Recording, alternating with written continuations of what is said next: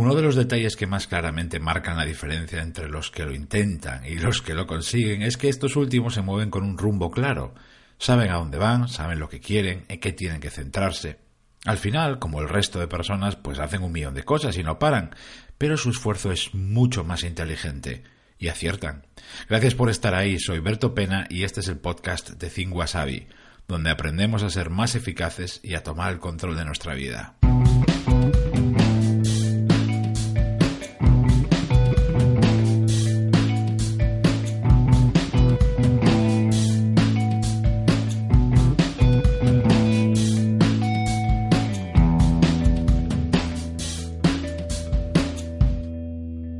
Esas personas de las que te hablaba antes de la intro no tienen un gen especial ni son super mega ultra inteligentes. Simplemente se han rodeado de una serie de hábitos que les hacen mejores, que compensan sus carencias y potencian sus fortalezas. Y uno de esos hábitos es que no empiezan nunca su semana de trabajo sin antes haberse marcado objetivos. Esos objetivos tienen que ver con lo que quieres completar, con lo que quieres avanzar, conseguir, no con lo que vas a hacer. Una cosa es tengo que terminar esta parte de mi proyecto y otra tengo que preparar un informe. Tu lista de tareas no es tu lista de objetivos. Tienes que empezar por elegir tus objetivos para los próximos días, no más de tres para esa semana, porque es muy importante que tu energía y tu atención se enfoquen. No debes diluir tus esfuerzos. Proponerse muchos objetivos equivale a proponerse ninguno. También es importante que tus objetivos semanales tengan nombre y apellidos como me gusta decir a mí.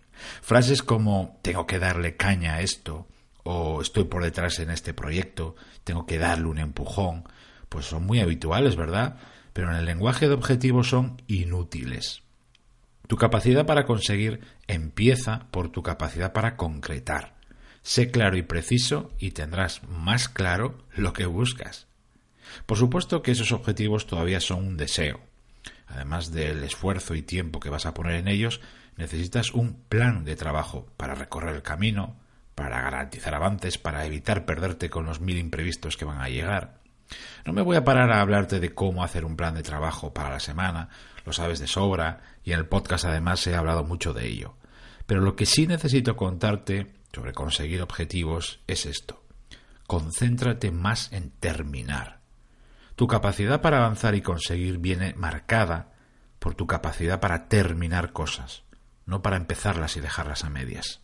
Es importantísimo que incluso ya días antes de empezar tu semana, yo diría que desde el viernes anterior, te concentres a tope en esto. Tengo que poner más energías en terminar que en empezar. A priori con todo esto sería suficiente, ¿verdad? Pinta bastante bien, pero no es así. Están los demás, que vendrán seguro con sus miles de falsas urgencias, también están tus malos hábitos, distracciones, errores productivos.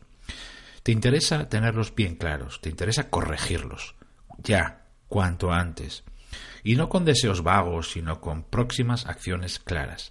Puede que no sean cosas gordas, muy evidentes, porque si fuera así, probablemente, si es que de verdad te interesa mejorar, ya te habrías puesto a corregirlo.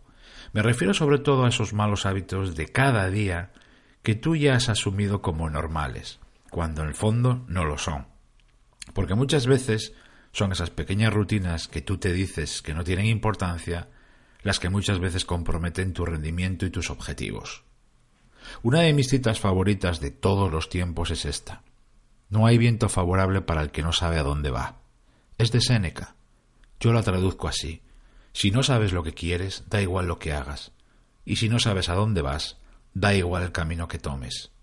Da igual si quieres comerte el mundo, empezar la semana a tope y darlo todo, lo que marca lo que vas a conseguir y hasta quién vas a ser es tu rumbo, tus objetivos, con lo que te guías y hacia dónde vas. Pero para guiarte con y por un rumbo, primero tienes que marcarlo y tenerlo muy claro. No hay viento favorable para el que no sabe a dónde va. Gracias por estar ahí. Se despide Tiberto Pena y como siempre, mientras llega el próximo episodio me encontrarás en mi blog thinkwasabi.com y en mi canal de YouTube. Ahí también te cuento las claves para pilotar tu vida de forma diferente.